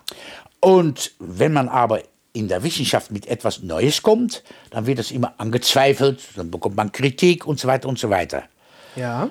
Aber durch dieser Fund und dass wir das auch publiziert haben in ein ähm, angesehenes äh, Medium, in Nordamerika haben wir das gemacht, in der Journal of Vertebrate Paleontology, äh, mit dieser Radiokarbondatierung, haben wir dann die Zeit, dass die Säbelzahnkatzen, diese Homotherium latidens, wie der wissenschaftliche Name lautet, Homotherium latidens. richtig, Okay. und das haben wir dann verlängert mit etwa 300.000 Jahren, weil die jüngsten Tiere, die jüngsten Überresten von Homotherium waren damals, im Jahr 2000, bekannt von Steinheim an der Mur in Baden-Württemberg. Und wir haben dann, und dann wurde das angezweifelt. Äh, das, ist, äh, das ist einmal so in der Wissenschaft. Und heutzutage, weil das ist schon vor 20 Jahren, dass wir das publiziert haben, ist es akzeptiert. Überall in der Literatur, wenn es über Säbelzahnkatzen gibt, gibt es diesen Nachweis von der Nordseeboden, dass es äh, äh, das Homotherium latidens noch im Spätpleistozän rund um 28.000 Jahre vor heute vorkam. Okay. Und das ist also etwas Neues. Aber ich habe auch einen Freund und der hat Lust daran, Paläontologie zu betreiben und in seinem Garten macht er Bohrungen bis 100 Meter Tiefe, also von der Oberfläche bis 100 Meter Tiefe und findet da Überresten von Kleinsäuger. Okay. Und da, das ist weltweit bekannt, das sind die sogenannten Bohrungen von Sürland. Das ist hier in der Provinz Südholland. Äh, macht er sehr geschickt, schon über 40 Jahre. Hat Tausende und Tausende von kleinen äh, Säugetiere gesammelt. Zähnchen von Mäusen, die ein, zwei Millimeter groß sind. Aber auch von Maulwürfe und so weiter und so weiter. Ja. Von Vögeln. Und das Bohrloch ist nicht mehr als sieben Zentimeter Durchmesser. Aber der ist so erfolgreich in das aufzubohren, dass er wunderschöne stratigraphisch, stratigraphisch gesammelte Fossilien daraus bekommt. In seinem Garten. Ja, und diese Bohrungen, das sehr zeitraubend natürlich, um die zu machen. Äh, die sind weltweit bekannt und es kommen Wissenschaftler aus aller Welt, um seine äh, Sammlung zu studieren. Und ab und zu werden dann nochmal neue Tiere beschrieben. Zum Beispiel äh, Schlafmäuse und so sind da raus und die sind dann nach Brille, weil es ist in der Nähe von Brille äh, genannt. Und das, ja, das sind, das sind wunderbare Sachen natürlich, wenn man das sieht. Und wenn ich Gäste habe, und ich habe sehr viele Gäste aus dem Ausland, dann äh, sind wir nicht nur hier in Hoofddorp und gehen wir nach Urk, um die Sammlung anzusehen, aber dann fahren wir auch immer nach Sürland bei Brille, um diese Bohrungen anzusehen. Und dann zeigt er, wie er das macht Ja. und wie seine Sammlung. Seine Sammlung, das passt alles in einen Schuhkarton, weil die Überresten sind sehr, sehr klein. Aber er sammelt nicht nur die Säugetiere, auch Muscheln und Schnecken aus dieser Zeit. Und man hat dann Ablagerungen. Es ist eigentlich ein, Geschicht, äh, ein Buch für Geschichte, die man dann eingeht. Von heutzutage Ja. bis so 100 Meter Tiefe, bis ins Pliozän, so drei, dreieinhalb Millionen Jahre vor heute. Und die, die Geschichte, was du jetzt so schön gesagt hast, durch jede neue Erkenntnis, wie durch die Säbelzahnkatze, die länger gelebt hat, verdichtet sich immer mehr. Also mehr Puzzleteil, ja, mehr Puzzleteilchen Ja, ja, kann man. Also es, es wird ein Puzzleteil ist vielleicht verkehrt. Die Auflösung des Bildes wird besser. Es, es wird immer vervollständigt, muss Genau. man sagen. Es, wir haben eine Mammutsteppe und anhand von dieser Fischfänge wissen wir, es hat Wollhaar-Mammuts gegeben, es hat Wollhaar-Nashörner gegeben, es hat Hyänen gegeben, es hat Löwen gegeben, es hat Bären gegeben. Und dann kommt plötzlich noch ein Seigerantilop dazu, die wir noch nicht hatten. Oder es kommt ein Sabelzahntiger dazu. Aber auch die Kleinsäugetiere. Das Bild über die Landschaft von damals und die Biodiversität vom Spätpleistozän, die war sehr, sehr biodivers. Und immer können wir noch etwas da anhängen. Ja. Neufunde. Und nach dem, was du vorhin äh, gesagt hast, heute gibt es noch zwei Elefantenarten. Die indischen, das waren die mit den kleineren Ohren, und die afrikanischen, das sind die mit den größeren Ohren, laienhaft gesprochen. Ähm, das heißt, in, in Afrika und in Indien haben sich, oder kann man das sagen, äh, haben sich die Mammuts weiterentwickelt, angepasst und sind dann haben ihre haben die einfach ihre Haare verloren und sich umgestellt nee, oder nee, ist das nee, nee, nee, nee, nee, nee, nee. gar nicht Äh, es ist so, äh, wir versuchen alles einzuordnen. Und wir haben die, die Tierwelt ist auch eingeordnet. Linnaeus, Karl von Linné, hat 1758 damit angefangen. Und das Sy- System, das wird immer verbessert. Und wir Menschen, wir haben eine Gruppe von Elefanten, die wir Mammuts nennen. okay Und wir denken bei den Mammuts, haben wir schon festgestellt, sofort an das Ikon des Eiszeitalters, das Wollhaar-Mammut mit dieser Ja. langen Haaren. Woolly Mammoth Genau. Ja. Aber es gibt, hat auch noch Vorfahren gegeben. Das afrikanische Mammut, das südliche Mammut, das Steppemammut und erst dann das Wollhaar-Mammut. Und dann in Okay. Nordamerika hat es noch andere Mammuts gegeben. Mhm. Weil dort hat die Evolution etwas anders abgespielt. Aber die, man muss verstehen, dass die heutigen Elefanten in Afrika und in Asien und die ausgestorbene Mammut-Evolutionslinie, die haben in der Vergangenheit vor etwa sieben Millionen Jahren den gleichen Vorfahren gehabt. Prim Elevas. ja okay verstehe Und es ist genauso, wir sagen auch nicht, ich stamme von den Affen ab. Nein, ich, du Ja. und die Affen, wir haben in der geologischen Vergangenheit vor Millionen von Jahren den gleichen Vorfahren gehabt. Ja, das ist der gleiche Fehler, den, den man sonst immer macht, dass man sagt, erst waren die Neandertaler und der Homo sapiens hat sich daraus entwickelt, was nicht stimmt, nee, nee, weil Neandertaler und Homo sapiens haben eine Zeit lang nebeneinander. Und so war das dann auch mit den, äh, mit den Wollhaar-Mammuts und zum Beispiel mit den. Okay, alles klar, check. Äh, Ist ja auch klar, es gibt ja auch verschiedene Arten von Mäusen Ja. zum Beispiel. Ja, Ja. da gibt es so viele davon. Ja, ja, natürlich. Ja, Ähm, nichtsdestotrotz, diese, diese wirklich großen Tiere, diese Megafauna, wo natürlich äh, das Mammut einer der prominentesten, wie wir schon sagten, ikonischsten Vertreter ist, ist immer weniger geworden. Äh, Heut, heutzutage, puh, weiß ich gar nicht, was noch zu Megafauna zählt. Natürlich die Affen, Ja, Tiere über, sagen wir, über 50 Kilo. also Nilpferd, Rhinoceros. Ja, ja, ja, ja. ja. Das, aber nichtsdestotrotz, es, sind, es ist weniger geworden. Ja, die Biodiversität vom Pleistozän hat abgenommen. Das Ja. heißt, zum Beispiel, äh, wir versuchen immer alles in Faunenlisten zu stecken und sagen, oh, wir haben das, das und das und das alles gehabt. Aber man muss verstehen, man muss immer die Zeit, dass die Tiere hier waren, verstehen. Ne? Es hat im Pleistozän, im Eiszeitalter hier, Flusspferde gegeben, Waldelefanten, Dammhirsche, Riesenhirschen, Rentiere, Moschusochsen, Steppenbisonten, Mammuts. Aber die gehören nicht zusammen. Nein, wir haben eine wärmeliebende Fauna in die Zeitspanne von, sagen wir, 130.000 bis 115.000 für heute, aus dem Ebenwarmzeit, Flusspferd, Dammhirsch, Waldelefant, Wildschweine, Löwen und Hyänen. Dann wird es kalter und dann kommen die Mammuts zurück. Die Wollhaar-Mammuts, Wollhaar-Nashörner, Steppenbisonten, Wildpferde. Aber die Löwen, Hyänen, Moschusochsen, die sind dann hier. Und wenn wir jetzt gucken, den afrikanischen Kontinent hat natürlich noch eine sehr große Biodiversität. Aber hier wird es immer weniger, weil es sind Arten, die verschwinden und es gibt natürlich Arten, die neu kommen, weil es sind bestimmte Tiere, die dann manchmal nicht sehr spektakulär sind, wofür wir wenig, weniger äh, Interesse haben. Ne? Es sind die Großtiere, die immer natürlich äh, ja, so, so einen Faktor haben von, oh, das ist süß und das ist lieb. Ja, ja, Wale genau. zum Beispiel. Wale, Bären, Ja, ja. also alles, ja, ja, das stimmt schon. Aber wenn, wenn man jetzt sich, wenn man in die Vergangenheit guckt, was wir hier sehr ausgiebig tun, und man sagt, ja, dann, die, die Umstände haben sich geändert und eine Tierart ist ausgestorben. Das ist, sind ja meistens Prozesse, wenn ich das richtig verstehe, die nicht innerhalb von einer Generation dieser Tiere passieren, sondern über zig Generationen, hunderte, manchmal tausende von Jahren. Ja. Wird einfach immer weniger kontinuierlich. Wenn wir in die Jetztzeit gucken und sehen, wie schnell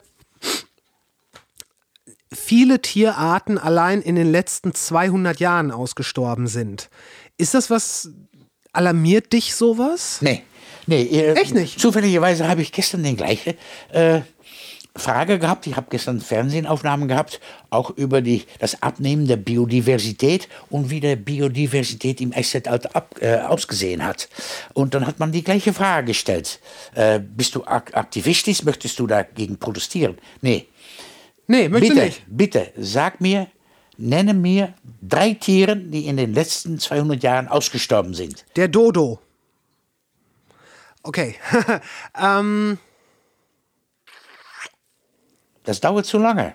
in, ja, ich kann einen nennen. Ja, sag du, Zum dann- Beispiel Stellerseekuh zum Beispiel. ich wusste nicht, was die Stellerseekuh ist. Oh, eine wahnsinnig große Seekuh. Der ist in Kamtschatka ausgestorben, wurde von Menschen bejagt. Der wurde von Bering, Ja. das war eine dänische äh, Entdeckungsreisende, äh, entdeckt, beschrieben.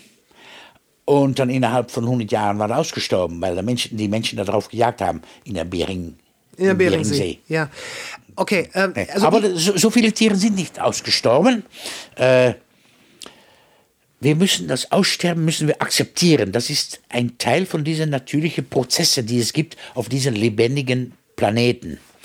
Äh, wir haben kurz gesprochen über die äh, Rüsseltiere, die Proboscidea, die Tiere, die einen, einen Rüssel tragen, wie Ja. Elefanten, aber auch Mastodonten, Stegodonten, Platybulodonten und so weiter und so weiter. Die Rüsseltiere, die sind entstanden etwa so 40, 45 Millionen Jahre vor heute. 40 bis 45 Millionen Jahre. Okay, Ja. eine ganze Die Zeit erste her. Rüsseltiere, Murutherium, der hat überhaupt nicht wie ein, ein, ein, ein Elefant ausgesehen, aber die gehören auch dazu. Und es hat 60 bis 100 verschiedene Arten, äh, die sind beschrieben worden und sind alle ausgestorben.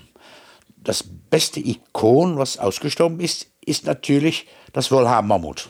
Wir wissen, dass heutzutage noch zwei Rüsseltiere, also zwei Arten, asiatische und afrikanische Elefanten, manchmal werden die aufgeteilt in drei, aber sagen wir eben zwei, um Ja. es einfach zu verstehen. Asiatische und äh, afrikanische Elefanten, die leben noch. Wenn ich das meiner Enkelkinder erzähle, dass es in den letzten 40 bis 45 Millionen Jahre 60 bis 100 verschiedene Genera und Arten beschrieben worden sind. und alle ausgestorben, nur diese zwei noch nicht, dann sagen die, aber Opa, dann werden die auch in Zukunft verschwinden. Und die haben recht. Weil das Aussterben ist von aller Zeiten. Zum Beispiel hier, da siehst du ein Bild. Ja, Das, da. ja. Das, ist ein, das ist kein Mammut, das ist kein Elefant, das ist ein Mastodont. Ja. Mastodonten, die sehen ganz anders aus als Elefanten. Das hier, das ist ein Elefant. Die sind, die letzten Mastodonten in Eurasien sind etwa 1,7 Millionen Jahren vor heute ausgestorben. Die letzte Funde, die letzte Vertreter davon, die finden wir in der Provinz Seeland. Die werden von der Osterschelde aufgefischt Okay. dann sieht man sofort, dass es kein Elefant ist, weil die Zähne sind ganz anders. Wir wissen von kompletten Skelette und Schädel, dass das Vorhaupt sehr niedrig ist, die Stoßzähne gerade nach vorne stecken und nicht wie bei Elefanten und Mammuts nach unten, nach außen, nach vorne und dann wieder nach innen Ja. und wieder wie, man hoch. da, wie man da oben sieht, diese, diese Gen- schönen. Genau, die schönen spiralförmig Ja, ja, genau. gekrümmte Zähne. Die Mastodonten sind 1,7 Millionen Jahre vor heute ausgestorben. Mhm. Nordamerika haben die länger gelebt, bis vor 10.000 Jahren vor heute. Aber das vergessen wir eben. Über diese Mastodonten hat sich noch nie jemand darüber geäußert, den müssen wir zurückbringen. Das müssen wir klonen. Wir brauchen Knochen davon, um zu sehen, ob es noch äh, älteres DNA gibt und so weiter. Wohl aber, beim Mammut. Beim Wollhaben-Mammut. Da können wir gleich drüber sprechen, weil das wollte ja. ich unbedingt noch sagen. Ja, aber da möchte ich auch gerne hin. Aber, Ja, bitte. aber bei, Okay, okay, okay, okay, okay. Mastodont hat noch nie einer gemacht. Ja, Aber beim Wollhaben-Mammut, ja. aber beim Wollhaben-Mammut gibt es ein Problem. Wir haben so Stereotypes in unser Gehirn. Das Mammut hat gelebt in Schnee und Eis. Aber es waren Gräser, die haben nicht in Schnee und Eis auf der äh, beschneiten Tundra gelebt. Die haben auf diese kalte, trockene Mammutsteppe gelebt, es, wo es genügend Futter gab. Aber das Bild, was wir, der Man in the Street, im Kopf hat, das ist dieses haarige Tier, das so einsam in einem Schneesturm mit seinem Baby neben ihm Ja. auf der Mammut, äh, au- auf der Tundra lebt, kaum etwas zu fressen ist. Das finden wir, oh, das tut uns so leid. Wie in dem Film, in Ice Age. Ice Age 1, 2, 3, 4, 5. Alles das, das Falsche, was man da sieht. Tja. Und äh, dann sagen wir, oh, wenn wir dann Knochen davon haben und auf, in, in diesem Dauerfrostboden in Sibirien finden wir diese mumifizierte Kadaver. Ich habe Ja. da wenig, äh, einige davon ausgegraben. Du hast welche davon ausgegraben auch? Ja, ja, ja, ja. ja, Oh, ja, ja, natürlich. Ja, ja, ja. Warum frage ich Ja, eigentlich? ich habe zehn Jahre in Sibirien gearbeitet. Aber dann müssen wir versuchen, das zu klonen. Ja. Und ich habe immer gesagt, nein, das machen wir nicht. Also ich mache das nicht. Als ich in Sibirien 1997 angefangen habe zu arbeiten, haben wir das Jakob-Mammut ausgegraben und danach nochmal das Yukagir-Mammut mit Haut und Haar. Wir haben Mammutkot, wir haben alles vom Mammut gesammelt, was es da, da, da gibt, in dieser Dauerfrostboden. Die Kadaver waren 18.560 Jahre alt, Radiokarbon datiert an der Universität in Groningen. Wir wissen genau, was das die letzte Mahlzeit gewesen ist, weil wir hatten auch äh, Kot aus die Gedärme vom Yukagir-Mammut gefunden. Die- Das war hier in, in der Küche. Ich hatte einen Teil von das Gedärme, Ge- Gedärme mitgenommen. Schön. Weil ich ging davon aus, da gibt es gutes DNA drin. Ja. Aber das beste DNA findet man in den Knochen, nicht in diese Weichteile. Aber ich habe mitgenommen, dann kam ich zu Hause, es war gefroren, habe ich es aufgetaut Ja. und dann sah ich, dass diese Gedärme noch gefüllt waren. Erzähl bitte weiter. Ich muss einmal kurz das Mikro äh, justieren. Einfach weiter. Ja, und und das war dann äh, äh, äh, so gut verwahrt in, in, in dieser äh, äh, Gedärme, dass ich habe sofort erkannt, das ist ein Kotball. Dann habe ich einen Paleo-Ökologe angerufen, äh, Pollenspezialist, Bas van Geel, ein Freund von mir an der Universität in Amsterdam. Der ist sofort gekommen, hat das hier abgeholt und dann haben wir das zusammen analysiert.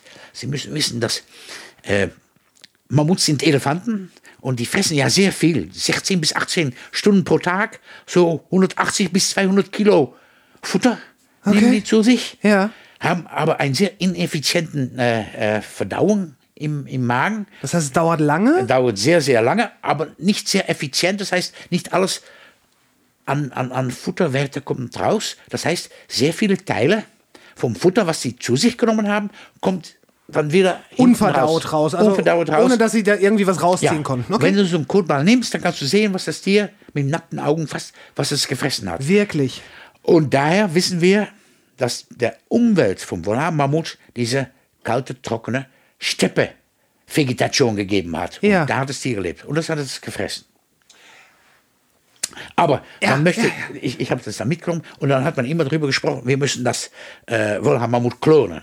Genau. Und das war 1999. Wer hat das nochmal gesagt? Wer, ich habe mir das aufgeschrieben. Ja, Larry Eggenbrod. Ich habe zusammengearbeitet für, äh, mit Bernhard Bouygues, ein Franzose, und haben wir Kadaver in, aus dem Dauerfrostboden in Sibirien ausgegraben. Und äh, die Amerikaner waren dann sehr interessiert in Dolly, das geklonte Schaf. Genau. Und Larry Eggenbrod, das war ein Freund von mir, ist leider verstorben. Äh, der kam aus äh, Süddakota, äh, hat eine wunderschöne Fundstelle, der Mammoth Side of Hot Springs in South Dakota. Äh, mit, das war eine, eine Doline, wo über 100 Mammuts drin gestorben sind und ausgegraben. Ich habe ihm da mitgeholfen und so weiter. Und den hatte ich dann eingeladen in unser Programm. Who or what killed the Mammoth? Was hat das Aussterben vom Wollhaar-Mammut verursacht? Und äh, der hat gesagt, oh Dick, wenn wir solche wunderschöne mumifizierte Kadaver vom Mammut haben, dann müssen wir das Mammut auch klonen. habe ich gesagt, äh, Larry, du kannst machen, was du willst. Aber meines Erachtens, wenn ich nach der Fossil Record gucke, sind die Mammuts um einen Grund ausgestorben. Die kalte, trockene Mammutsteppe ist verschwunden, äh, verursacht durch Klimawanderungen, äh, dramatische Klimaänderungen. Es wurde wärmer und wärmer und dadurch sind die ausgestorben. Wenn wir jetzt erfolgreich sind, um das Mammut zu klonen anhand von Ancient DNA, das heißt, dann bringen wir ein Tier zurück, aber das sind Tiere, die in Herden gelebt haben und dann haben wir ein Tier. Der einzige, der sich interessiert, das ist äh, Steven Spielberg. Der möchte noch gerne einen Film darüber drehen, Pleistocene Park, wie er das auch mit Ja, ja, Jurassic klar. Park gemacht hat. Klar. Und der Direktor vom Zoo in Amsterdam, der wird sich auch freuen und sagen, ah, das bringt Geld. Aber wir wissen, dass das Wollhaar-Mammut und die Megafauna am Ende des Eiszeitalters um einen Grund ausgestorben ist. Das müssen wir akzeptieren, ob das jetzt der, der Mensch ist, der der Überbejagung die Mammuts und die Megafauna ausgestorben, äh, äh, aussterben äh, lassen hat, oder das Klima, das finde ich nicht interessant. Aber es ist um einen Grund ausgestorben. Und da müssen wir nicht Gott spielen und sagen, wir bringen jetzt ein Tier zurück. Aber ich, ich, ich bin da komplett äh, auf deiner Seite und ich finde auch, dass was, was gestorben ist, ist aus einem Grund gestorben und ähm, man wenigstens da sollte man die Natur akzeptieren. Auf der einen Seite ist es aber so, dass der, der Mensch hat ja ein sehr gestörtes Verhältnis zum Tod. Wir, versuchen ja alles, um den Tod abzuwenden. Es gibt ja gerade auch Bestrebungen, das Alter als Krankheit zu, äh, zu heilen und so weiter, dass wir eventuell, ne, dieser Traum vom ewigen Leben äh, und all sowas. Also ich, wenn, ihr, wenn da jemand ist wie du, der den Großteil seines Lebens mit Begeisterung und Enthusiasmus diese, diese Tiere in Anführungszeichen beobachtet hat, studiert hat, du hast 100, 50, du hast Tausende von Knochen.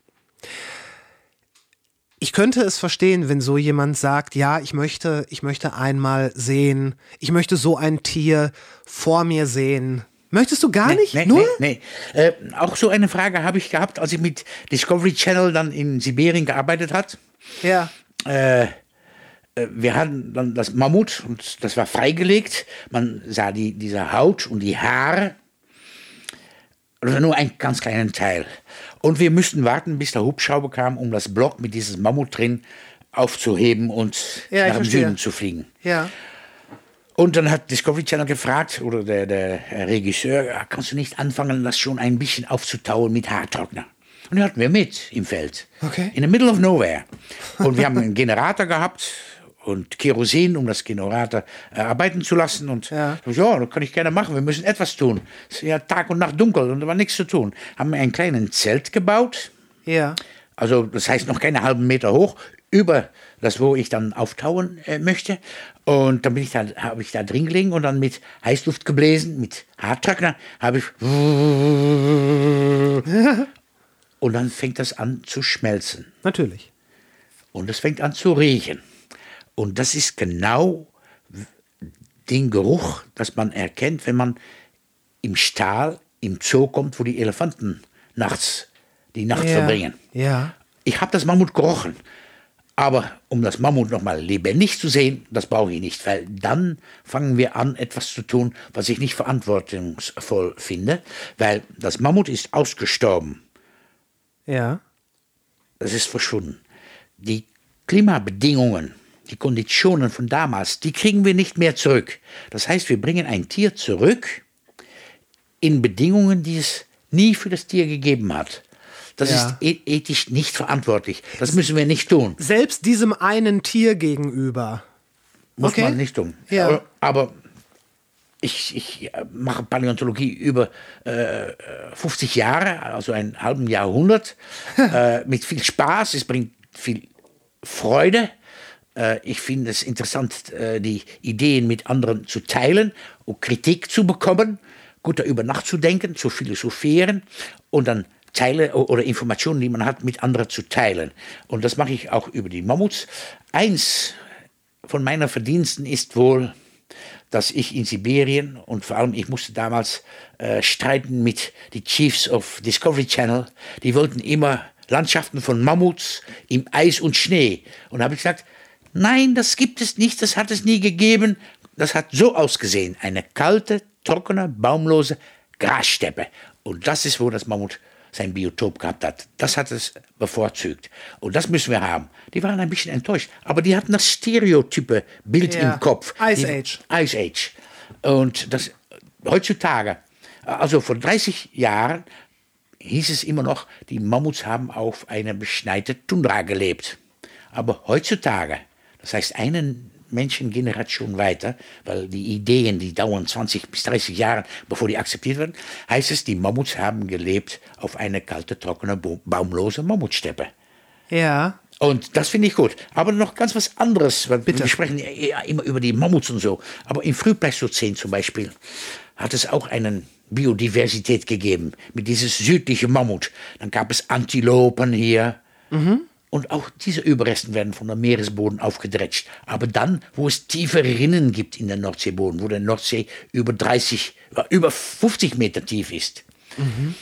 Und das Interessante ist, dass den Kopf, das neben dir steht, da. Das hier, ja. Ja, das ist eine Art Bock, aber auch e- etwas ähnliches wie ein, eine Ziege oder ein Schaf. Ja. Das Tier, das heißt Caprovis.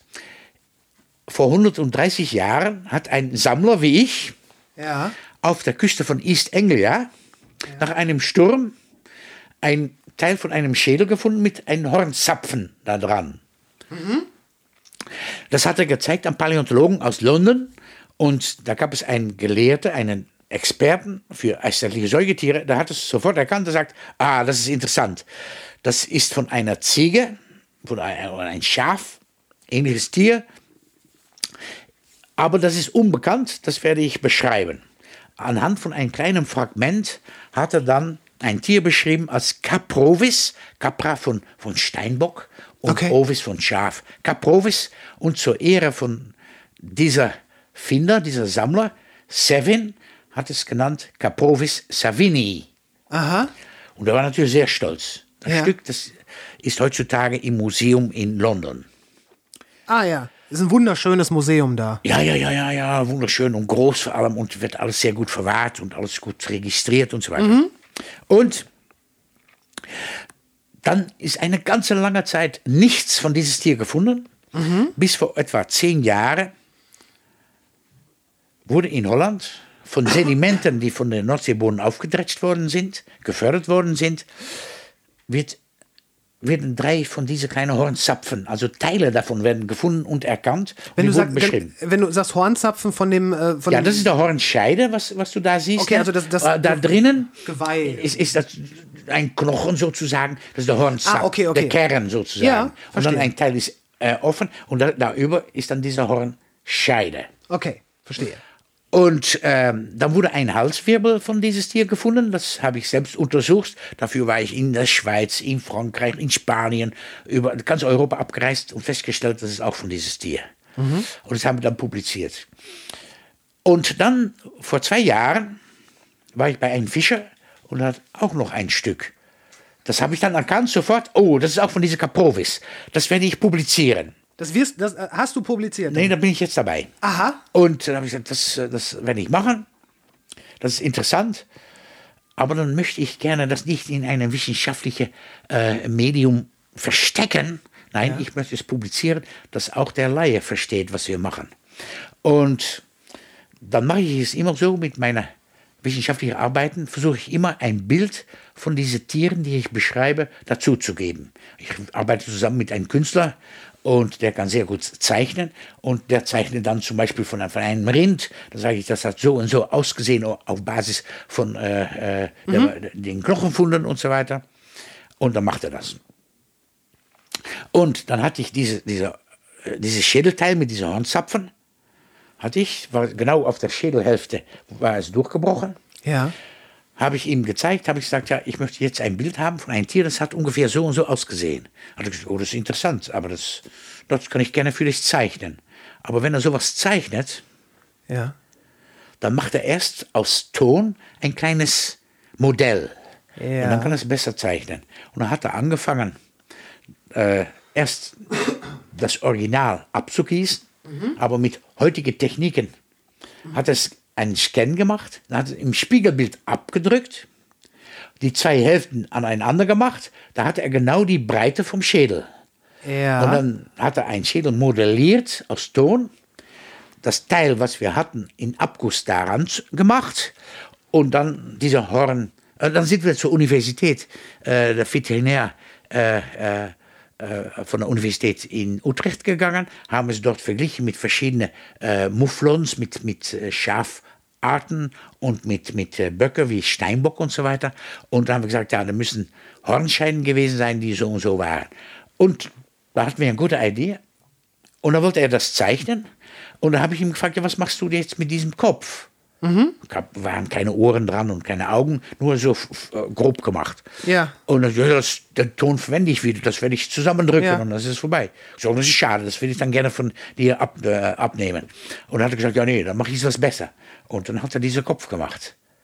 Das ist, er ist Bildhauer vom Beruf, ne? Und das finde ich dann interessant. Dies, dann ist dieser, es vorbei. Für dieser mich. Kopf, der ist für dich gemacht worden quasi. Ja, ja, ja, ja, ja, ja, ja, ja. Wow. Ja. Das ist eine wunderbare Arbeit. Ja, und das ist auf Basis der Fossil Record von der Boden der Nordsee zwischen England und den Niederlanden.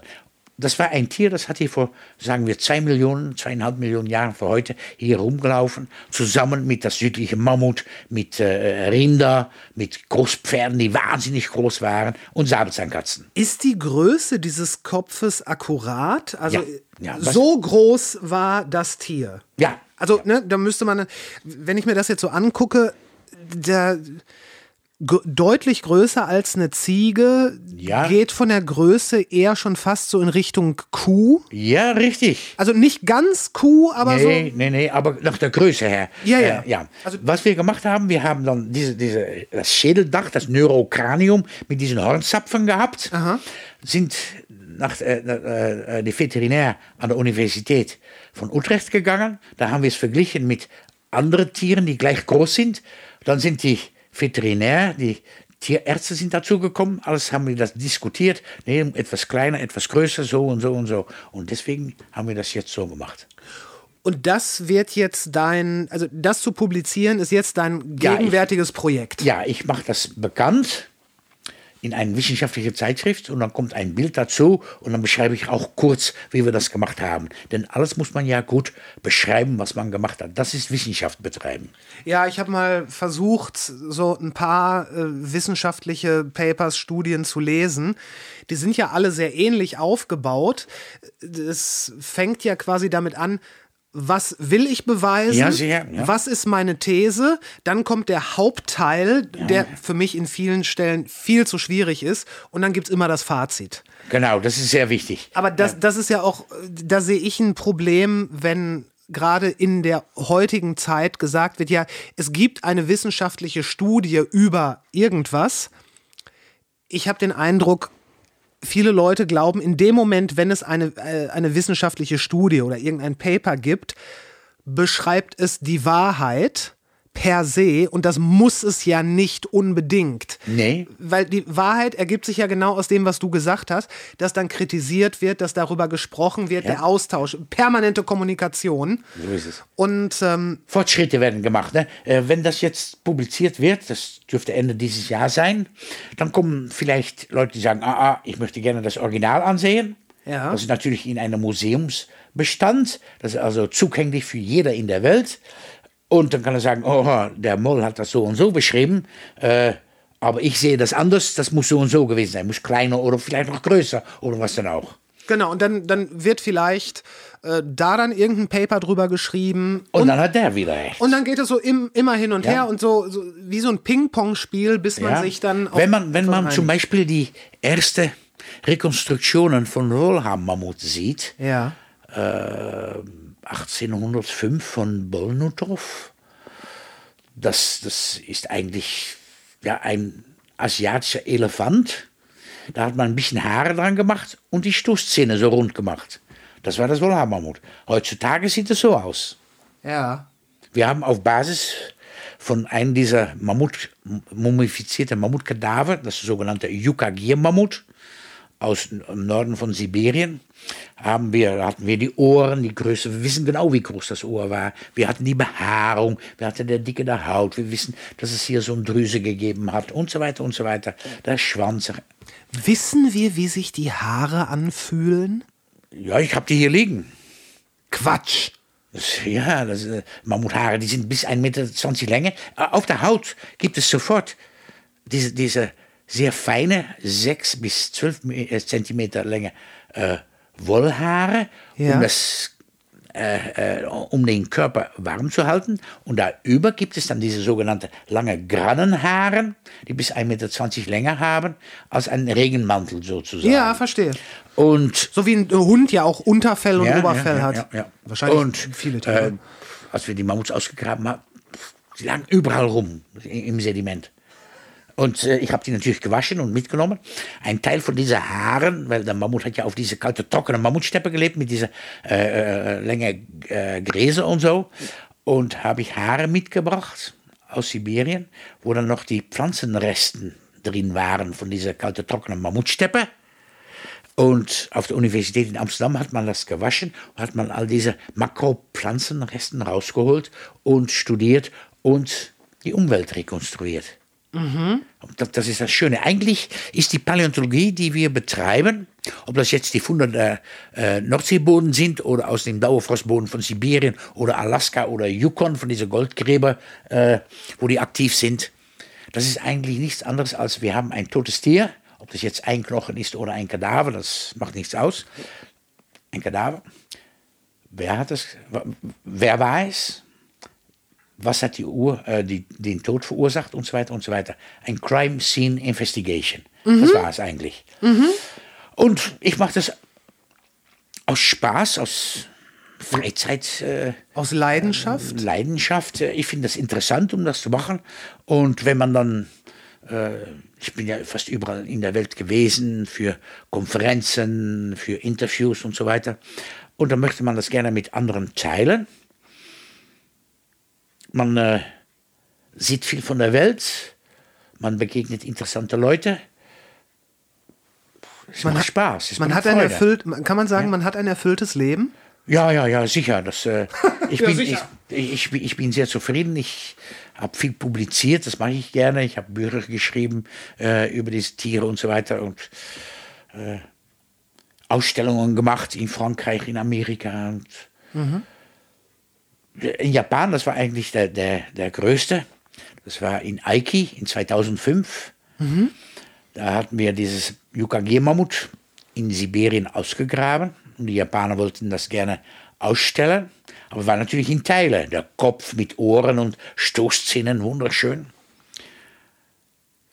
Und äh, dann habe ich vorgeschlagen, ja, wir können Remy Bakker, mein Künstler, mit dem ich zusammen, äh, zusammenarbeite, seit äh, zwei äh, Jahrzehnten, können wir fragen, um das Yukagir-Mammut wieder lebendig zu machen. Das heißt, ein Modell davon zu machen mit Haaren und so weiter und so. Dann hat er den Auftrag bekommen. Das haben wir nach Japan gebracht. Das war so gut Das war so wunderschön, dass man nicht sehen konnte, ob es ein künstliches Modell war oder ein ausgestopftes Wollhaarmammut. War so gut gelungen. Und auf diese Ausstellung kamen innerhalb von sechs Monaten, etwas weniger als sechs Monaten, 6,6 Millionen Besucher. Und da haben wir dann die Geschichte erzählt vom Yukagir-Mammut, das vor 18.560 Jahren gestorben ist auf einer kalte, trockene Mammutsteppe.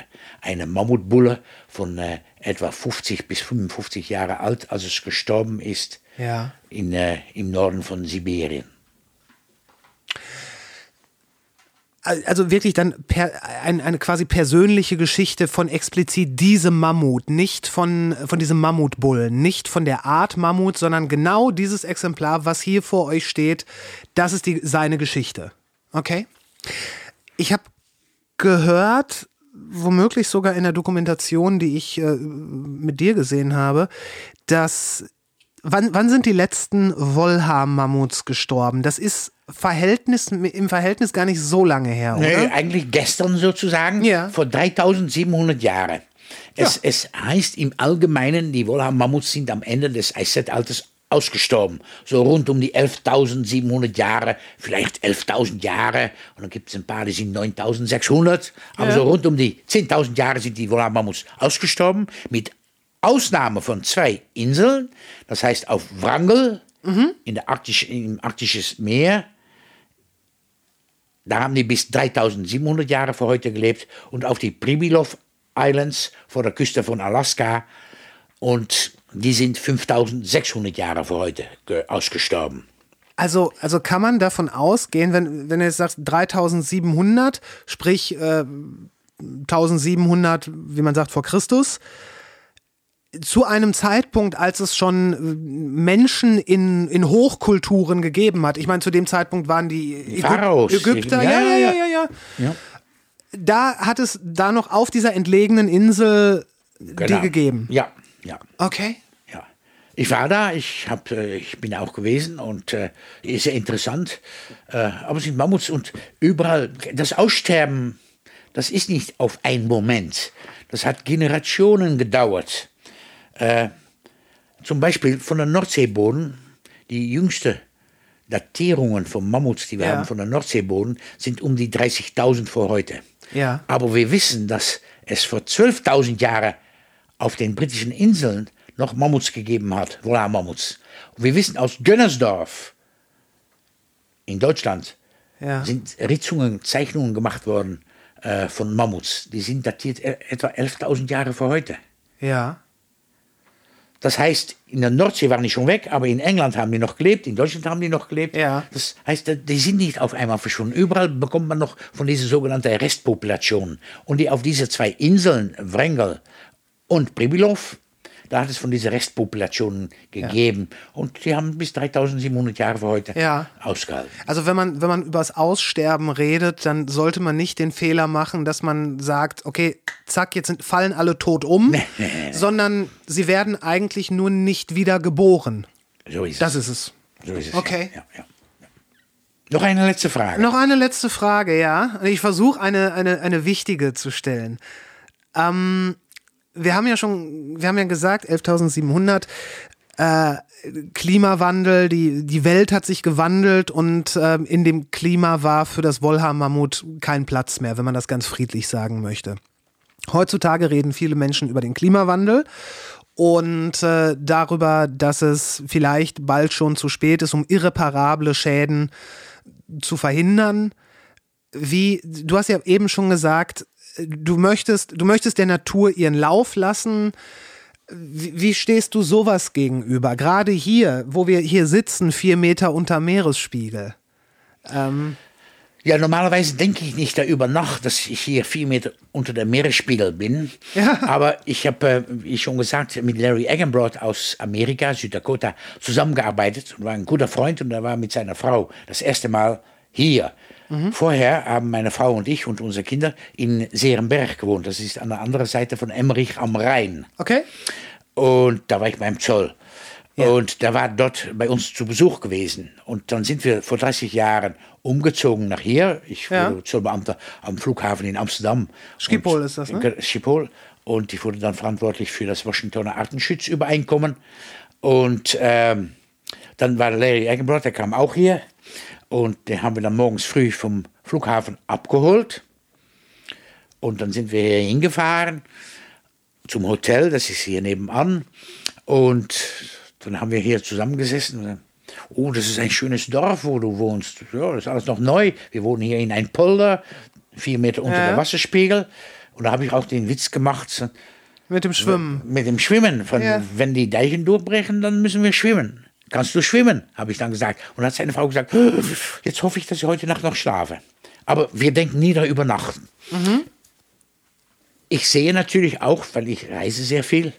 Und wenn ich dann mal unterwegs bin, dann sehe ich, wie viele Züge hier sind, wie viele Schiffe zum Hafen von Rotterdam kommen, die den Stau auf den Autobahnen jeden Tag, fast Tag und Nacht. Ich wohne hier in Hofdorp. Vor 160 Jahren stand hier noch vier Meter Wasser. Und jetzt wohnen hier in dieses Dorf über 100.000 Leute. Ist das okay? Ja, 100.000 gibt es hier. Das Ja. ist wahnsinnig. Ja. Das ändert sich so schnell. Ich denke mal, manchmal über Nacht, kann ich nur eins sagen, das kann so nicht weitergehen. Ja. Das Problem ist, wir sind mit zu vielen Leuten auf ein Erde. Wir benutzen den Erde, ohne unsere Verantwortung zu nehmen.